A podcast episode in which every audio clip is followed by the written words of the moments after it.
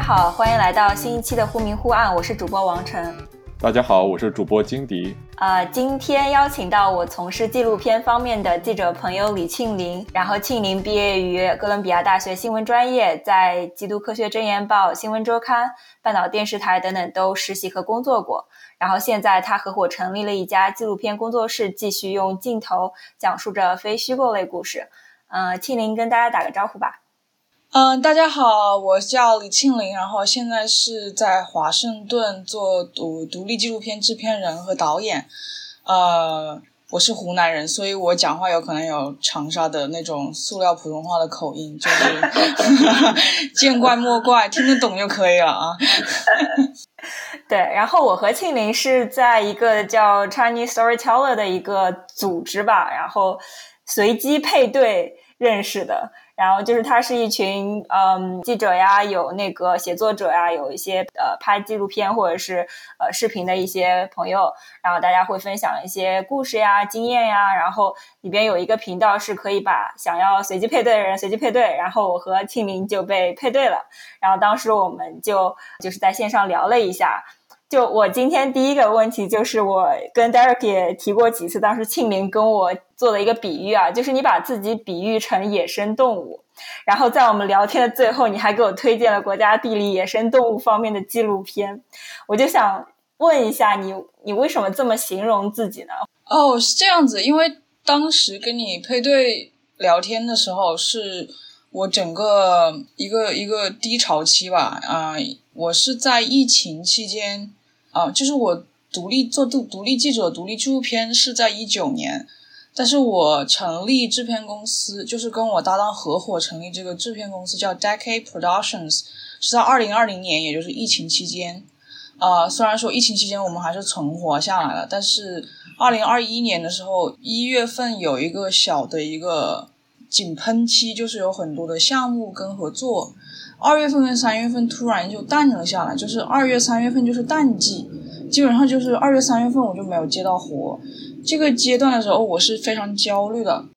所以我不知道怎么处理这个焦虑，就是有点像你是想要做故事的，但是你很多故事都是你就没有谈拢或者合作谈崩了，同时你又觉得你这个时间在争分一分一秒的过。那个时候我做了一个很蠢的一个规划，就是我每个月给自己设了一个 quota，就是我每个月有一个那个月指标。我觉得作为一个老板，我我有可能比大家的老板没有好到哪里去。我自己 作为自己的老板，我设了一个月指标，所以我压力非常大。我就觉得我二月过去了没接到活，然后那我三月就相当于我的月二月的月指标到了三月，然后我两个月又没接到活，所以我压力非常大。我我就没有办法消解这个压力，我就去看，我就开始看国家地理，我也不知道为什么就开始看动物了，啊，就看到像那个北极熊，它有可能要等两三个月才能够成功狩猎一次，然后狩猎一次又要等两三个月，你就会知道，其实你看所有的野生动物都是这样子，所以它们的寿命会比家养动物要短，它就是它有可能就是饱一餐饿一餐，饱一餐饿一餐，它饱了那一餐它就是要。想办法撑过那个时间，然后不停的去观察，去寻找下一个猎物，我就会觉得，嗯，就是看到他们就是非常有启发，然后我就意识到，哦，我觉得有可能我们这种独立的这种故事人，他就是野生动物，就是你要知道，我们如果有什么金融危机啊、金融海啸，就是有很多社会动荡的时候，我们是不会受保障的，然后我们不会有有人固定的给你发工资。我们要更就是积极的去思考，然后要更有主观能动性一些。我们要去了解这个行业的变化跟操作，适应这个环境，同时你又要突破这个环境给你的限制。所以我当时就是觉得那段时间低潮期看野生动物的那些啊那些故事，给了我非常多的启发。嗯。我看你在国内读的是这个新闻学，然后后来在哥伦比亚大学又读的是这个数据方面的硕士。然后，那你现在做的工作，在我看来好像是跟你之前的专业好像没有什么相关的。说，那你这些拍摄啊，或者动画制作啊，这些这些技能啊，是你自己通过业余时间之前学习的吗？首先，拍摄跟剪辑是这么说吧，在澳大利亚的时候，我上过一个，我我本科有去澳大利亚交换一年，然后那个时候我上过一个 video reporting 课，呃，当时那那个是非常 basic 的拍摄剪辑，然后之后我有在澳大，我在澳大利亚有三个实习，拿到了三个实习，还有一个 part time job，就是在 Australian Broadcasting Corporation，然后然后那我有三个实习中有一个实习就是 video internship，就是那个相当于是给了一个入门，非常非常入门，因为那个时候也是拿什么。是拿什么拍呢？就是拿那个单反拍，他们就是拿单反拍，但是是一个非常好的开始。然后研究生我是想学数据动画，其实我那个时候是觉得，我当时我本来是申请的纪录片专业的，然后我的本科导师跟我说。纪录片你可以自己拍，干嘛要去学？然后他就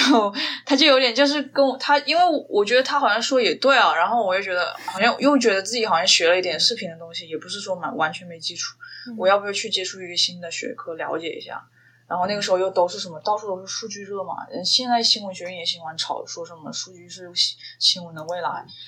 的确是的。但是你看，但是你这个发展得看人，嗯，看看人也要看你怎么发展，因为。呃，我去了数据新闻学，我是当时各大第一届数据，就他们第一届数据班，就是我是被录入其中的，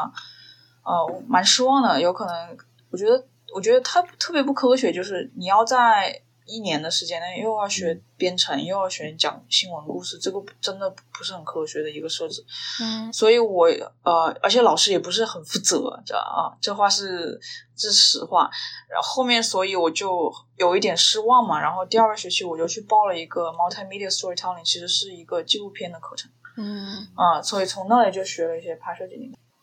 对，所以我们就今天其实也主要想要问问。你呃，过去一段时间里边拍的一些新闻纪录片，呃，因为就像你前面提到，你从传统媒体出来，经过了一段时间，呃，这么一个独立记者的过程，现在和搭档两个人开了一个纪录片公司。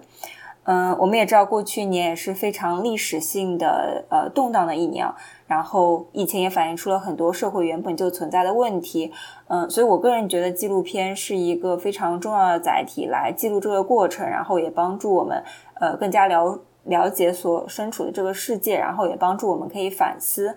那你在过去的一段时间里，有没有什么印象特别深刻的拍摄经历？就比如说你。当时觉得哇，我我竟然在见证这样一个历史时时刻那种感觉。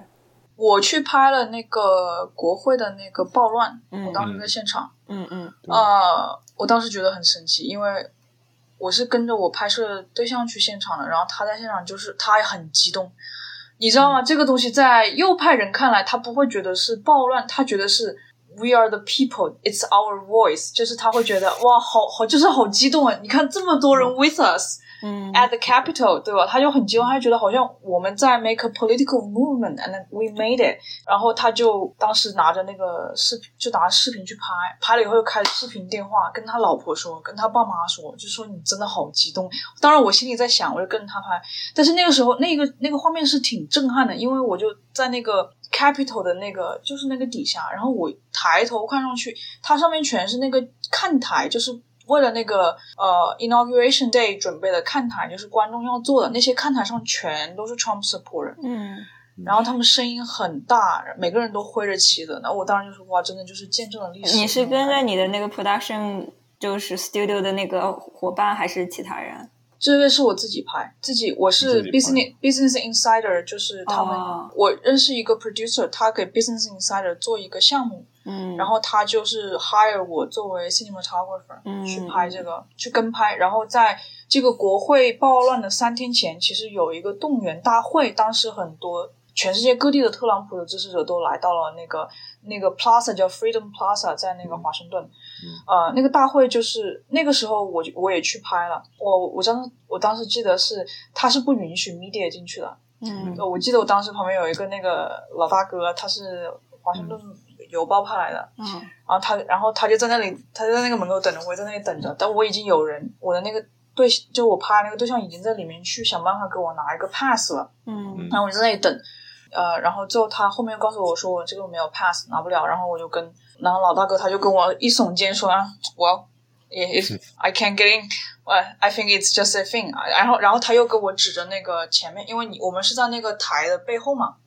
然后台前面就是一群那个。全是那个哇，人山人海，那个围观的人群，他就指着那个那个 front row，然后跟我说，他说 uh, if they don't give me access, that's it. I'm not going to get there. It's it's like it's a pack of COVID. That's COVID. 然后他就他就走了。我忘记他原话怎么说，但他大他大概大概就是这个意思，对吧？嗯嗯然后我的那个对象他实在拿不到 pass 以后，就是我拍摄对象以后，他就跟我说，他说 Well, what I can, I sorry, I can't help. 他说，然后他又看，他又跟我说，Oh, well, you look tiny, you're tiny. Maybe if you want, you can squeeze in the front row. 嗯然后我想了一下，我还真的 squeeze in the front row 了，我就嗯站到了第一排去拍的。对我就是从人群，我现在从人群后面进去，然后就挤着人群去排到第一排。但是很有意思，那一天我穿了个红背红马甲、红帽子，不是我特意选的，是我正好就有这个红马甲跟红帽子。嗯是我不知道是不是那个装束的原因，但是我很明显我就是个亚洲女人。但是那那一天的人群都对我很好，嗯，就他们人群看到我来了，给我让出一条道，然后还有人帮我推，把我推到了前面。对，那你有跟你的被访者交流过你对川普或者说你的一些政治观念吗？对特朗普的话，让我想想，我觉得我没有跟，比方说 Business Insider 让我去跟拍这个人，我没有跟他交流过，因为我的主要工作并不是要跟他交流，而是要完成我拍摄的任务。然后他也不介意你是从哪一个立场的对媒体，他完全不介意，他也不介意。而且那一天其实蛮多中国人的，很多他们有中国人在那里发 T 恤的，还有一个旅游巴，有个大巴一下来，然后一堆跟那游客一样的一一排一排的中国人，然后走过来举着旗子，然后戴着特朗普的帽子，然后怎么样？然后看到我们一行人就嗨嗨嗨，然后我们这边一行人全都是那个，就是怎么说呢，pro life，就是反对堕胎的呃牧师。其实我当时跟拍就是反对堕胎牧师，然后他们就看到那些中国人人来了，然后都支持，就很高兴，跟他们一一拍手，还拿了那个，还还拿了他们给的那个 free T 恤穿。然后他们就不停的说：“你看，so many Chinese here. It's not just white people. The media is misrepresenting it.” 然后我还碰到一个很奇怪的一个韩国男人在那里摇旗子，就是支持特朗普，在那个国会前。我就本来想采访他嘛，我就去问他，因为我拍摄完这个牧师以后，Business Insider 打电话给我，他们想要再采访现场的几个人，就搞得我又要又要在现场多逗留，去找人做那种就是那种很快采、嗯快速采访。然后我就去问这个韩国男，就他完全不会讲英文。然后这时候来了一个不知道是他儿子还是他的朋友，反正就跟我说他不会讲英文。然后他还跟我讲，他其实是特意从韩国飞过来支持特朗普。然后我还想问更多细节，他们就反对了。然后我就觉得、嗯哇，反正就很有意思。我觉得中国人支持特朗普的群体真的不容小觑吧。嗯，你有跟他们对话吗？我跟 PBS 是有对话的，但是还是那句话，你其实最好的办法，一开始不要太急着去跟他去对峙了，你要先赢得他的信任，你后面才能够有机会去对峙。对我们一开始肯定不会很急着去告诉他我们是怎么想，我们要先站在他的立场去了解他为什么会这么想。而且有时候站在他的立场这一点还蛮重要的。其实有一些人我觉得还蛮有意思的，他给的一些视角，我觉得我可以理解，并不代表我支持，但是我是可以理解的。那后来你们有他有进入到那个国会内内部吗？就是后来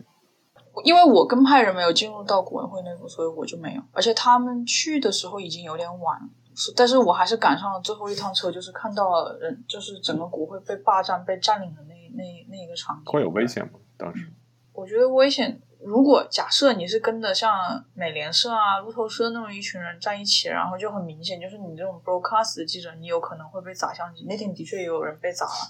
但是像我这种你鬼别鬼知道我是给谁干干活的，懂吗？就是，但是我的确后面不是因为我要快采一些街头采访吗？我采访的时候有明确告诉他们我是代表 Business Insider，就有蛮多人跟我说 I'm not speaking, I'm not talking to Business Insider, 嗯 liberal media，就有人会这么说，但是我觉得还是蛮，也不是也不是说直接打我或者攻击，他只是告诉我 I don't want to talk to 嗯 Business Insider, that's it，然后就是很呃也是很正正常的拒绝采访，就是没有别的。我觉得最害怕就是当时特别怕得 COVID 的吧。我国会暴乱的前两天就已经有个 Freedom Plaza 的一个那种那种动员大会样的那种感觉，就是 一堆人在那里。呃，但是那一天我并没觉得很吓人，就是之前在弗吉尼亚那边，还有给 PBS 那边拍摄拍了太久了，COVID 期间拍了很做了很多拍摄以后，就已经你那个敏感度就有点低了。然后那个时候也清楚，在户外的那个几率还是比较小。我最怕的时候应该就是在国会暴乱当天，我是早上七点过去，然后我跟了他们那么一群人，他们一定要到前面，他们一定要看到特朗普，就是特朗普讲话那个时候，所以我觉得就是那个时候人就真的就是摩肩接踵了，就是你一抬头就看到一个人脸，你往左就是一个人脸，你往右就是人脸，就是你完全被四面包围的，他们一定因为他们很想看到特朗普。你又没办法不跟着他，所以你就一直往前挤，一直往前挤，直到挤到一个过程中，我发现我真的就是我，你根本不要跟我提安全距离，我方旁边全是人，而且全都没戴口罩。然后旁边我记得我往右边看，有一个男生还往地上吐了口痰。然后这边就是有一个很高的，然后还有一个女生，然后他就就就是讲话，基本上你都能感到耳朵跟这边有人那种呼吸的，就是很近。然后你重点是他特朗普又在那里讲话讲那么久，而且你已经挤到那个位置，你就很难再到别的地方动了，你动不了了，你再动就有可能出现踩踏事件了。所以在那种情况，你就会发现，第一，你发现会你很担心有踩踏事件；第二，你很担心会那个呃，就是会得 COVID，因为真的真的太近了，就是非常近。而且第三，你那个时间太久了，你在那边挤了非常久的时间，当时是非常怕会得 COVID，那个是我印象中最深的一个时刻。还有。几次有那个什么，呃，游行，就是有那种冲突事件的时候，我们都去跑了现场。但是我感觉我们每次都是把装备做齐了，现场还是还好，没有发现什么很大很恶劣的情况。还有一点啊，你知道很有意思的一点就是，你像我在美，我在国内的话，大家都会觉得我是那种就会叫我壮。我提到这个问题是因为我发现，你到了中，你你在中国就是很多人觉得女生中间体格我算壮的，但你到美国这边。我一开始做拍摄以后啊，所有人都说我口就是叫我 tiny，都说我小，每个人都说我小，每个人都说我小，就是，嗯，所以你一个女生举着一个相机的时候，我感觉大家不会特别把我当回事儿，我觉得那种焦点会少，攻击性会少一些，敌意也会少一些。前面有提到 PBS 啊，然后我们就聊一下你之前拍的另一个纪录片，嗯，对于不知道这个媒体的听众，我也可以介绍一下。PBS 的中名叫公共广播电视公司。然后之前庆林也有参与一部记录美国2020年的纪录片，呃，就是帮 PBS 一个非常有名的纪录片栏目叫 Frontline 前线拍摄的。整个纪录片是召集了全美十二支队伍，从美国各城市的不同人群，记录2020年的三件大事。然后第一件就是疫情下的城市封锁，然后第二件就是 George Floyd。的死引引发的一系列的游行，还有平权运动，呃，以及之后的美国总统大选。庆龄，你可以跟我们介绍一下你和你搭档在纪录片里边记录的具体是什么样的故事，然后你们是怎么找到合适的被采访对象的呢？呃，在华盛顿跟弗吉尼亚这个地区，我们当时是跟了四组四个人物的，呃，三个人物是我找的，一个人物是我搭档找的，呃。主要原因是因为当时有一个 reopen rally，就是呃，当时各个州都封闭了嘛，然后有有些人就是会去那种游行，会说我们要把这个经济再重新开放，我们不要相信 COVID，COVID 是假的，嘚嘚嘚，或者是说这是政府的阴谋啊，就是有这样子的游行。我去跑了这么一次游行，我在里面采访了很多人，然后就找到了三个人物，有一个男的。我印象很深，他其实是最开始非常抓马的一个人，而且好像是他们说十二个人中间，我拍的那个数据是最 shocking 的，就我拍到了一个非常非常近的一个冲突的一个片段，但是最后你跟他的时候，你发现他没有什么变化，这个就是 你很难过的地方。他冲突在什么地方是这样？当时那个 reopen rally 里面有个 counter rally，什么叫就是呃这里面大部分的人是想要重开经济的。但是有两个医生，他们举了牌子，穿着医生服上街说 “Go back home”，滚回家去，说就是为了安全，什么什么什么什么，不要这么自私。就是他们是两个，就是那个逆流而上的这样子的游行，那个很孤立的两个人。我当时就是想去采访他们。我在采访那个医生的时候，这个时候一个男的冲出来，对着对着我吼说。你干嘛采访他们？这边有这么多人在要重开经济，你不去采访，你就只拍只采访这两个医生？你们这个就是媒体，就是那个什么不公正的媒体啊！就是你就是有选择性的报道。然后他这里对我们叽叽呱呱说，他不不让采访，他最后他一个手举着美国旗子，就是横亘在我跟那个医生之间，就不让我拍。然后医生就跟他吵起来了，然后然后医生一激动就直接拿手把他旗子给拍掉了。然后他们两个人之间也吵吵吵吵，就很凶。然后他还对着我镜头吼吼了好几次。当时的第一个反应说，这个人肯定是那种极热的、狂热的特朗普支持者，然后应该就是好像。哦，有可能教育背景有限或者怎么地，因为你感觉他是那种非常激进的。然后，但是我还是我觉得不能够先这么判断，先了解一下他。我后面上上去要了他的联系方式，然后发现哇，他其实他其实是个记者，不算记者，算作家。对他其实写了书的，他发表了很多书。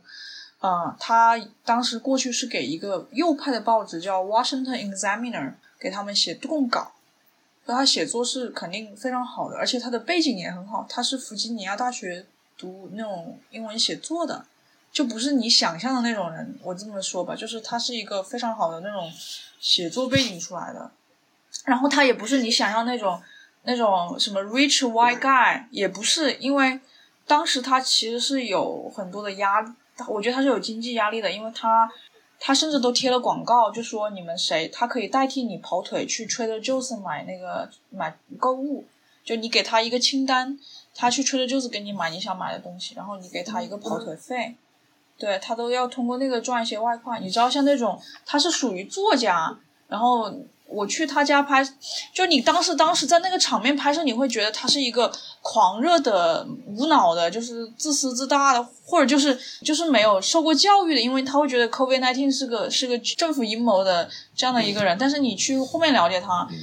他其实他还人还蛮好的，蛮 nice，就他至少对我，我觉得他没有那么的多的敌意，对吧？因为他又又派的意思就是说。你们不重开经济，有些人你不重开经济，他就是没有办法吃饭，没有办法解糊口。你虽然跟我讲什么啊，现在关了是为了大家以后的好，但是我没有，我比方说像他就没有办法有收入，他没有办法去图书馆去写作，他有一个 history project 之类的。然后他本来还有个 part time job，就是在一个电影院卖门票的。然后他也说了，在这样子的一个环境下，什么人可以舒舒服服躺在家里，每天点那个什么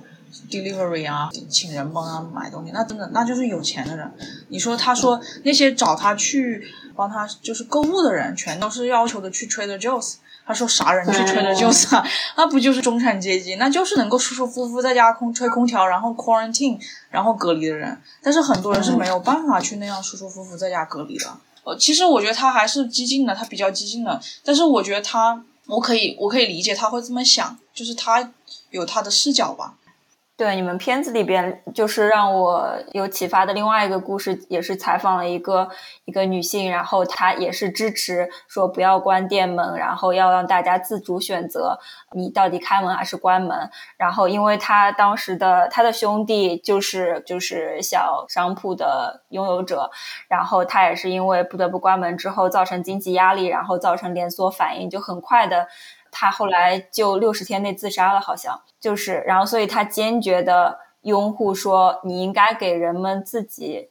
来决定权利。然后我觉得很多出来反对关门的人，他并不是不在意别人的健康，他是真的是面临现实的那个经济问题，他肯定是以解决自己的温饱为先。所以说，确实在这个疫情当中，就是展示了非常大的阶级之间的，或者是不同收入人之间的割裂。你后来又拍了第二个纪录片，然后是关于一群黑人，但是他们又是持枪的呃支持者。然后你你们当时后怎么会想要拍这个片子呢？包括你前面提到，在拍摄之前都会有一个融入其中、融入社区的这么一个过程。然后我能想象，就这一群人，他肯定是比较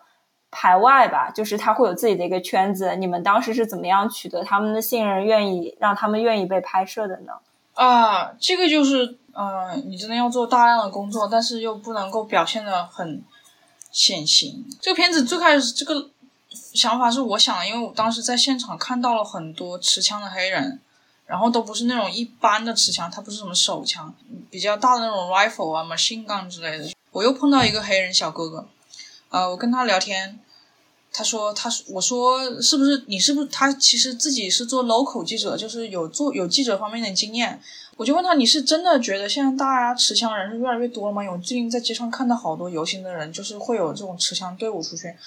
他说是挺多的，他说会怕。他说他之前也不会学枪，他是当时是二零二零年嘛。他说他三月份的时候他开始买了一把枪，然后他给我看了，还腰腰了一把手枪。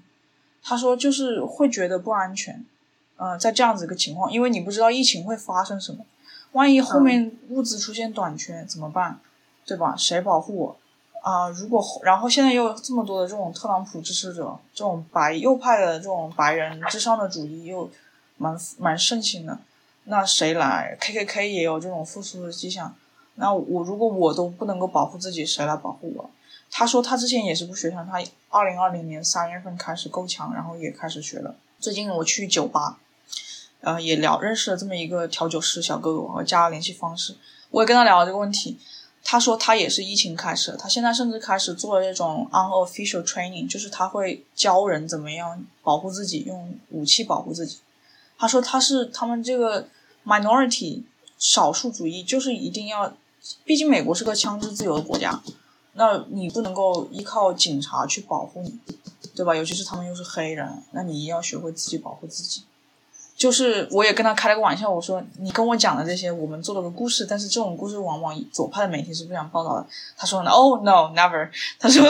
左派媒体绝对不会报这个故事。我说是啊，就是这个问题。呃，我当时在现场的时候想到这个故事原因是，首先它是基于我观察到的信息，不是我想要做这个故事就出来。我观察到了这样的一个情况，然后第二我在想，哎，这是不是一个值得报道的一个故事，对吧？第三。也就是在这个情况的基础上，我也意识到这个选题有可能左派右派是都不喜欢的，因为它不是 fit in either narrative。嗯，对，但是它 fit in libertarian narrative。To be fair，就是 libertarian，就是我我不知道中中文怎么说，就是我们当时是给了理性杂志，理性杂志他们是右派中间极右的一个分支，但其实我觉得不算极右。他们的理念很简单，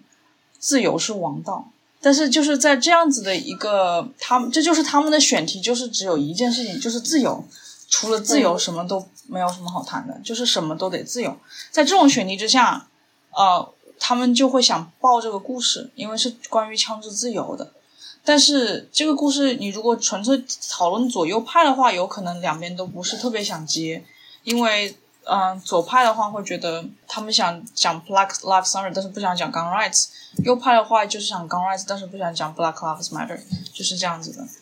啊，反正就是那个情况下是这个媒体是愿意接这个故事，所以我们就觉得那就给他做，因为他是一个第三种声音，就是也是一个值得报道的一种声音。对，嗯。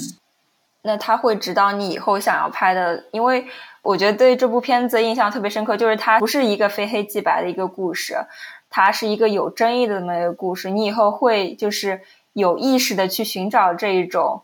表达方式或者这样的故事吗？对，我觉得我想做都不是黑非黑即白的，因为这个世界就不是被非黑即白的。而且我觉得我我印象最深，我很喜欢 R B G 嘛，Ruth Bader Ginsburg，我其实有受到很多他的启发。我看了他的纪录片，他里面就会这么跟你说，在他那个年代，你可以说那个时候是男女不平等的。但是你必须作为一个女生要理解，大部分男性受到的教育就是男女不是平等的。在这种情况下，如果你总是非常直接，或者是说激进的去说，就是 call them out，是不有可能，并不会真的能够帮助那个沟通跟交流。他作为一个就是为女性权益争取女性权益跟性别平等的一个法官，他很懂得就是怎么样去沟通。而不是就是简单的就是给人扣一个道德的帽子，呃，比方说他会知道大部分他的工作就是要教育男性男女应该平等，他为了做到这些，他也的确做到了。他当时有一个法案，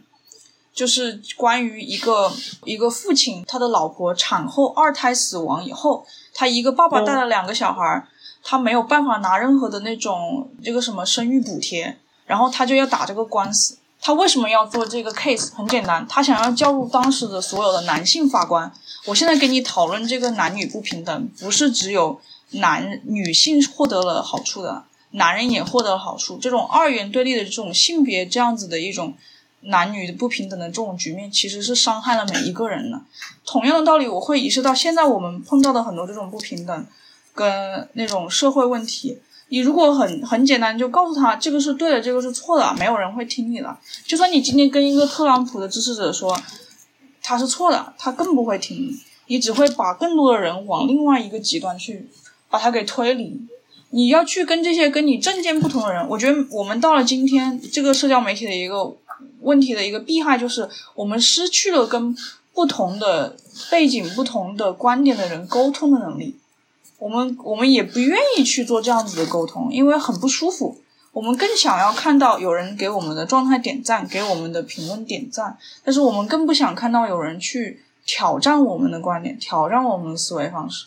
而这就是这个社交媒体，他在做这种，他就是有这么多的 bubble 的时候，他把那些想法相似的人放在了一起，同样你就慢慢的失去了像 Ruth Bader Ginsburg 这样子的，我要怎么样去跟。首先，第一步要了解每个人接受的教育跟思想，他的方式是不一样的。第二步，我再去想办法去跟他沟通，让他理解为什么我觉得他想的是不对的，而不是直接就说你就是想的不对，你就是错的，你这么想，你就是应该被你为你这样子的想法感到耻辱。你如果是那样子的这种沟通方式的话，你只会让这个世界变得越来越分裂。而我们现在面临的问题，不管是美国还是中国，就是一个观点的一个两极分化。那当时片子拍出来之后，有达到你想要的这个目的吗？或者影响力吗？就是让一些人可以打破这种二元对立的叙事方式。我记得我当时做那个故事以后，底下有个评论是这么说的：如果我 like 了这个 video，是代表我支持 Black Lives Matter 呢，还是代表我支持 gun rights 呢？嗯。然后我觉得这个评论是我特别喜欢，就代表。我做这个故事就是不想让大家站队的，嗯，因为我觉得美国很很明显的一个问题就是左右 partisanship 是非常严重的，就是两派是隔离的很厉害的，呃，所以我觉得其实，在做媒体这一块，你知道什么是 liberal audience 喜欢的话题，很明显，你知道什么是 liberal audience，你也知道，假设我做 conservative media，我也知道什么是 conservative media 喜欢的话题。然后做媒体，再怎么说新闻的公平公正，你都没有办法脱离你的受众群来讨论这个问题。嗯，就是你还是会考量受众群的。所以我觉得，比方说我们这个公司叫 Deck Eight，我跟我搭档都是很确定的，我们要做的那些故事就是不是那么主流，但是是能够 poke on both sides，对的那样子的故事。嗯嗯。就是不好划类、划分、归类的。我特别喜欢就是 Black Rights 那个故事，是因为不是因为那两个 activists，其实是因为那个教授，我采访那个教授，我就觉得我真的学到了很多东西。就是你通过他才知道，在六十年代黑人要去投票的话，他们会受到 KKK 的威胁，他们有被枪杀的危险，他们所以他们会打电话给那些黑人那个保护组织，让他们去，他让那些持枪的黑人去护送他们去投票站。这个就是很重要的一个历史背景，对吧？那这个背景，其实讲句实话，有多少左派人知道呢？这个就是其实我很想了解这个地方。那就是因为这个派别的划分，就是就是这种政治目的的存在。我们真的是在报道事实吗？有多少东西是会被忽略的？那如果是以前的话，大家还会看书，其实书里面可以给你弥补很多知识不足。但现在我们都是通过这种资讯很发达，都是通过这种零碎的碎片化信息去收集资料。那我就会觉得，那其实很有意义去做这一些没有办法归左派或者归右派的这样子的故事，就是能够给大家补齐一些地方。我记得我当时那个教授还讲了一点很有意思问题，我就问他，那为什么那么多黑人会支持民主党？他说，美国是两党制，你就只能够选，要么选共和党，要么选民主党，对吧？但是其实很多很多的议题，它又不是划分的那么清楚的，所以你就必须要做个取舍。那你肯定作为一个黑人来说，我除了考虑枪支，我还要考虑 housing，我要考虑教育，和考虑很多别的方面的一些政策。那有可能在这种权衡利弊之下，就算我觉得大部分黑人都是支持枪支自由的，因为他们要保护自己的安全，他们也不会投票共和党。因为这么多的这个条例下来，我要我要做些取舍。有一些地方，就算我不同意民主党，我也只能选民主党。这个就是他跟我讲了一点，那这个就是告诉你两党制，你就肯定会你有东西是没有办法很好的覆盖的，它是肯定会漏掉一批人的。对，嗯，你以前跟我聊天的时候也说过，你一开始还带着一些嗯新闻工作者的一些。呃，新闻习惯，然后你会比较急躁，然后你的搭档有跟你说你要先观察，先融入，然后再拍，才能拍到更真实的状态。其实这个问题一开，我们一开始拍给 PBS 拍的时候就出现这个问题啊。我当时有还拍了一个一个 priest，就是他是牧师，他在疫情就是所有经济封闭的期间，他去做了一个叫 bike blessing。什么叫 bike blessing？就是很多骑摩托车的人过来。然后他每个人就过去，然后一堆人，然后他跟别的牧师、信徒一起围着这个人，然后跟他就是保佑他、祈祷他，希望他能度过这个难关。然后每个人都不戴口罩，那你知道吧？就是那种那个整个巴，然后就很多人骑摩托车来，陆陆续续来了，陆续走，然后每个人就过去，就是真的就是对着对着他的脸讲话，然后就是呃围在一起去给他去保佑祈祷那样子的。啊，我跟我去跟拍那个一次以后。后面他那个牧师又要去做一次那个 homeless 的一个，呃，一个相当于一个慈善活动，就是要给他们送衣物、送食物。到了现场以后，那一天是我第一次带我带我搭档过去嘛，呃，就是要介绍他认识我搭档嘛。然后我搭档，然后我到现场二话不说我就架相机开始拍，然后我搭档就他就先不先不拿相机，他先去聊聊天，然后就是先聊聊聊天，然后我当时就很烦。我说你在这聊啥天？他说了好多内容，他说好多内容，你又在那里回复我，我又我又没办法拍了，因为就是那种新闻的那种那种感觉，你知道吗？我就只想拍他，我想拍他怎么样开始，我想拍他怎么样去筹备这个那个 homeless 这样子一个慈善活动。但是你到了现场，他马他们就马上要开始了，我没有拍到什么筹备镜头，因为这个搭档一直在跟他聊天，就是跟他就是熟络，我心里有一点不爽，但是没表现出来，嗯。然后，然后我，而且我在拍的时候，我还会突然一下问一下问题。然后我当时就说：“他说你不要太急了。他说你知道，这这是我第一次见他，我先要跟他先让他熟一下我，就是不能够一来就拍。第二，你不要显得你很想很很想马上把东西都踩齐了。他告诉我一点，你知道我们是拍纪录片的话，跟新闻不一样。这个人这一次讲了一些非常好的话，他下次肯定还会重复的，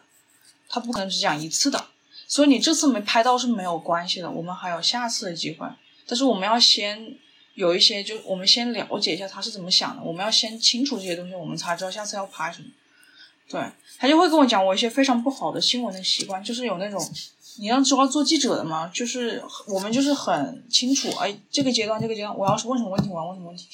但是你知道你的想法都很程序化，但是别人会觉得有种不适感，就会觉得你这个人很有压迫性，对。那你要做纪录片的话，一开始你不能够给人有压迫性，不然他肯定就不愿意再见你了。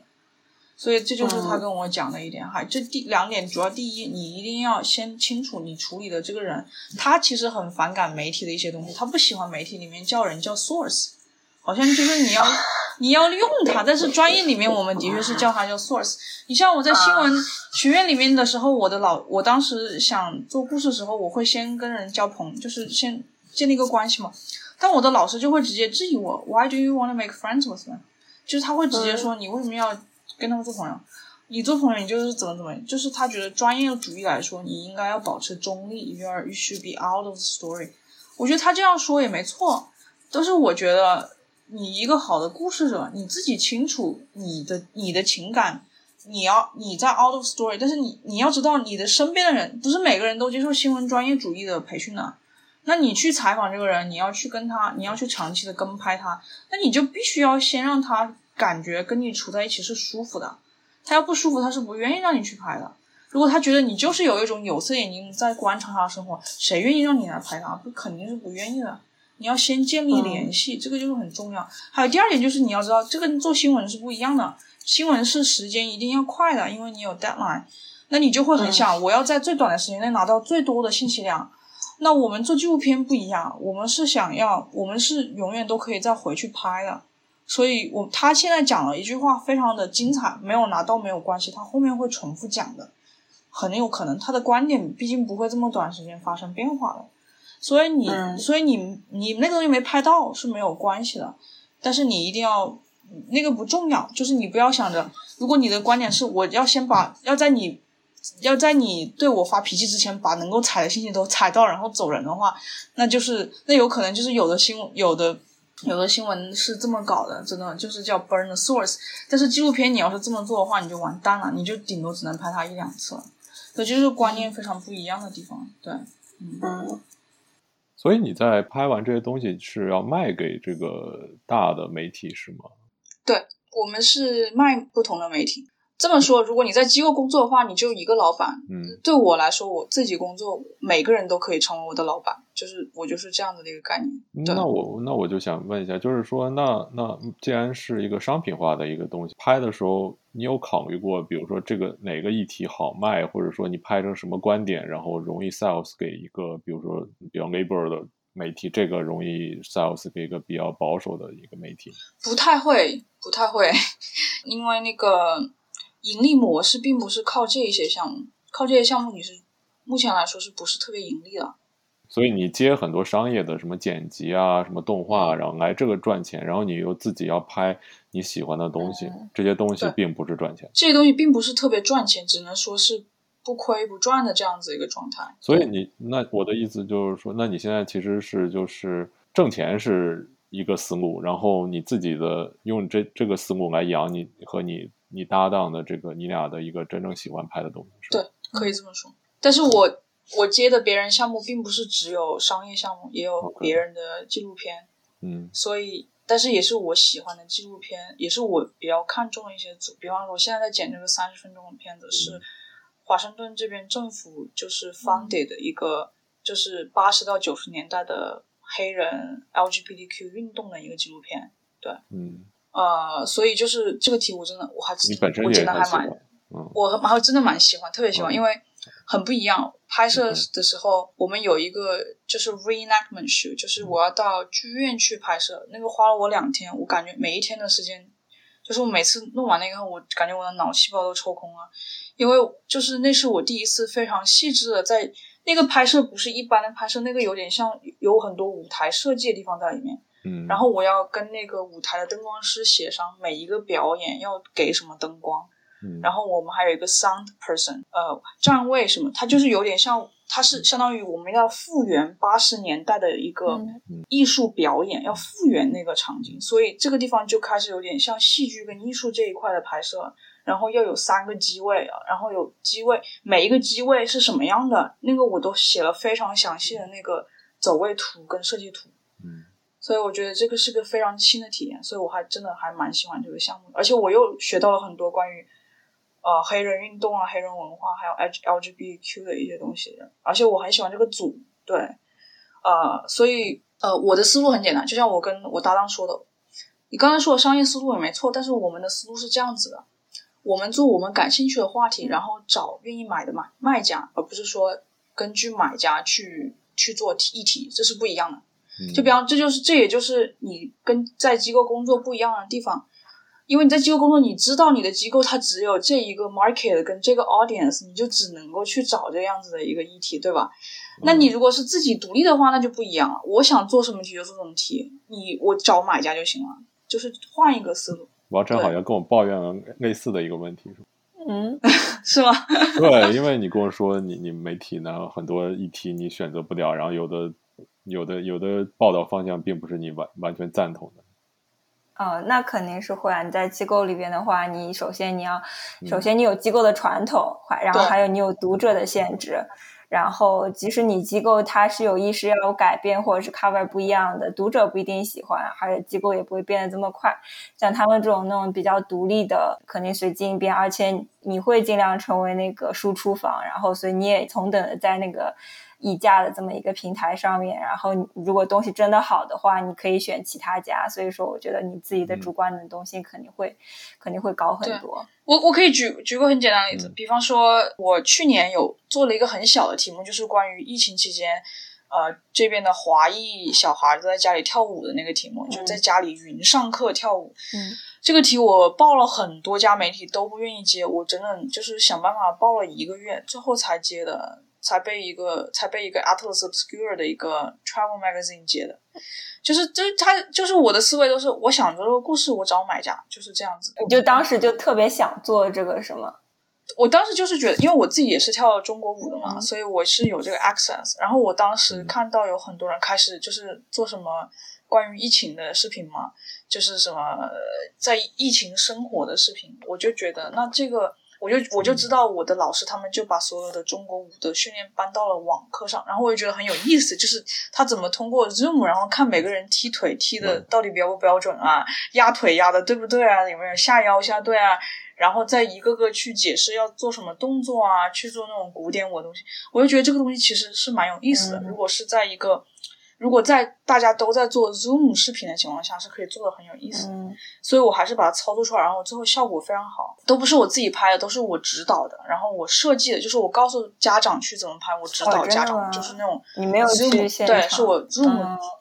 我没有去现，我没有办法，那个时候是不允，就是大家也不愿意让你去家里，对，都是我通过远程，然后指导家长去拍他们小孩儿，然后。再让在在 Zoom 的时候，我跟老师说了好了，我搞了一个 setting，就是相当于多个电脑去 record，就他们的电脑也在 record Zoom，然后然后再让老师的老公拍了一下他在跟 Zoom 学生讲话，就是我是指导 N 个人去那样拍不同的那个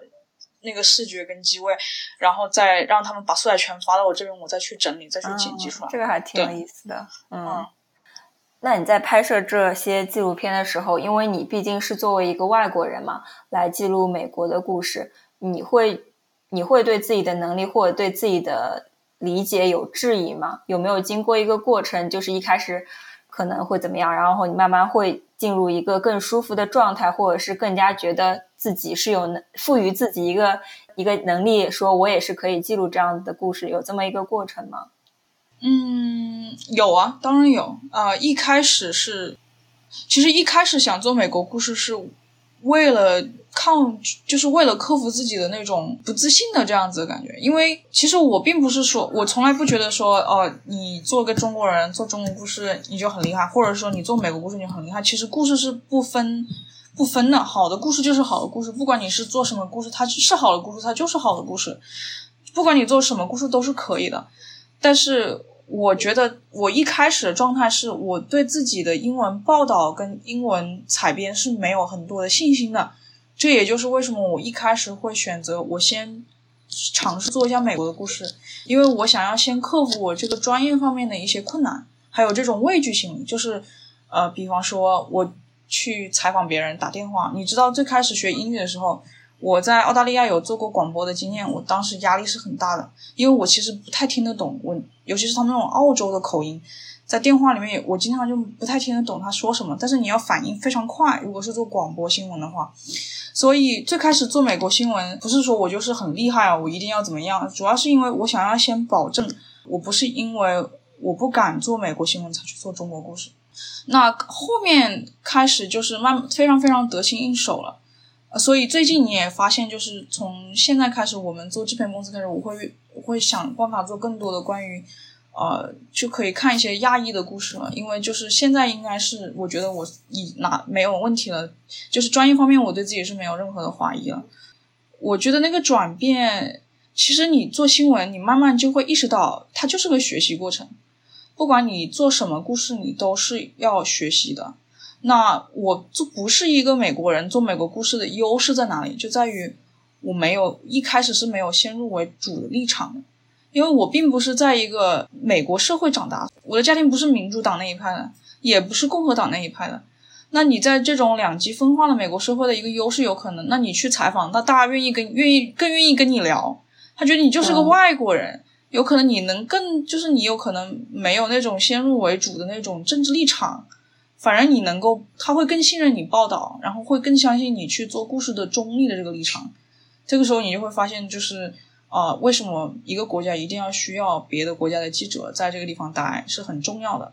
嗯，第二点，我也会有担心，所以我在做那个《Gun Rights》故事之前，我跟我的非裔美国朋友就是先进行了电话，我先跟他沟通。我觉得作为一个记者，你要保持你的那个朋友圈更非常的多元，就是不管是政治立场要多元，还有他的种族背景啊、文化背景也要多元，这个也是非常重要的。如果你的你的朋友圈都是想法一类的人，那你要反思自己了，因为你作为一个记者，有可能你的想法也就是那么一类的。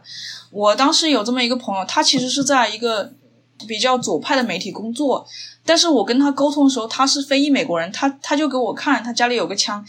他跟这是一个 rifle，就是那种呃 rifle 枪，然后他跟我说很正常，他说。你说美国有多少个城市？大部分都是农村。你要农村那种房子跟房子间隔起特别远的，那你不能够靠巡逻警察来给你保护治安。所以家家户户都会有把猎枪，不只是打猎用，也是保自卫用。所以就是枪支这个东西，要看你在哪里。城市人都是很讨厌枪支的，那是因为很多的那种大屠杀，就是那种校园枪击案，或者是说城市的确不需要那么多的枪，因为他们有很好的那个警察巡卫。那那种农村的人呢？那美国有多少个农村？城市人数占多少？你们大家也很清楚了。那我朋友都说，美国就只有一个城市，就是纽约，其他地方全是农村，对吧？你要往那种乡一点的山里的地方走。你他如果没有枪支自由，他怎么样自我保护自己？这就是个问题。对他就会跟我讲这些故事。对，所以你就会发现，哎，好像你不能够只通过新闻去、通过阅读去了解这个世界、了解美国，你一定要跟身边的人去这样沟通。我现在能看到你拍的片子，在话题上面啊，拍摄上面也会越来越复杂嘛。我不知道你是不是心里会对自己未来的作品或者是话题的选择上会有一个期待吗？就是有什么你特别想想要希望自己在五年、十年里边可以做的作品或者是报道的话题吗？嗯，其实我不知道。其实如果说，我觉得做新闻、做记做故事、做纪录片是一种自我救赎的过程。就是我之前有看到，就国内会说“九九六”嘛，然后会说。鸡娃对吧？啊，会说这样子的词儿。还有一，我记得有个专家，好像是北大心理学教授说，现在大部分年轻人得了一种病，叫空心病，就是我知道怎么样按照社会轨迹去去行进，但是我并不知道我的目的、我的未来、我的意义，就是我我啥都不知道，就是我很迷茫，迷茫，迷茫应该是很多现线下年轻人的一个状态。我觉得开始走这条路以后，我会。我觉得现在我肯定没有当初那么迷茫了。我很清楚我想要什么，我很清楚怎么样的选择能够让我感到幸福跟快乐。但是在故事这一块，我还是迷茫的。我觉得做纪录片有可能每一个创作者都想。找到心里那个你一定这辈子不报道你会后悔你你会抱憾终生的那样子的一个故事，我现在还没有找到这个故事，但是我觉得按照现在这个发展轨迹来看，如果只要你在不停的创作创作，总有一天我会找到那个故事的，对。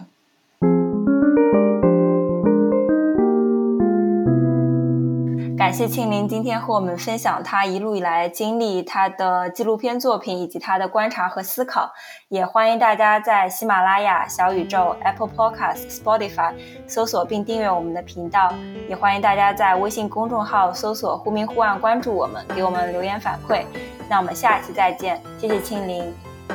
拜拜，拜拜，拜。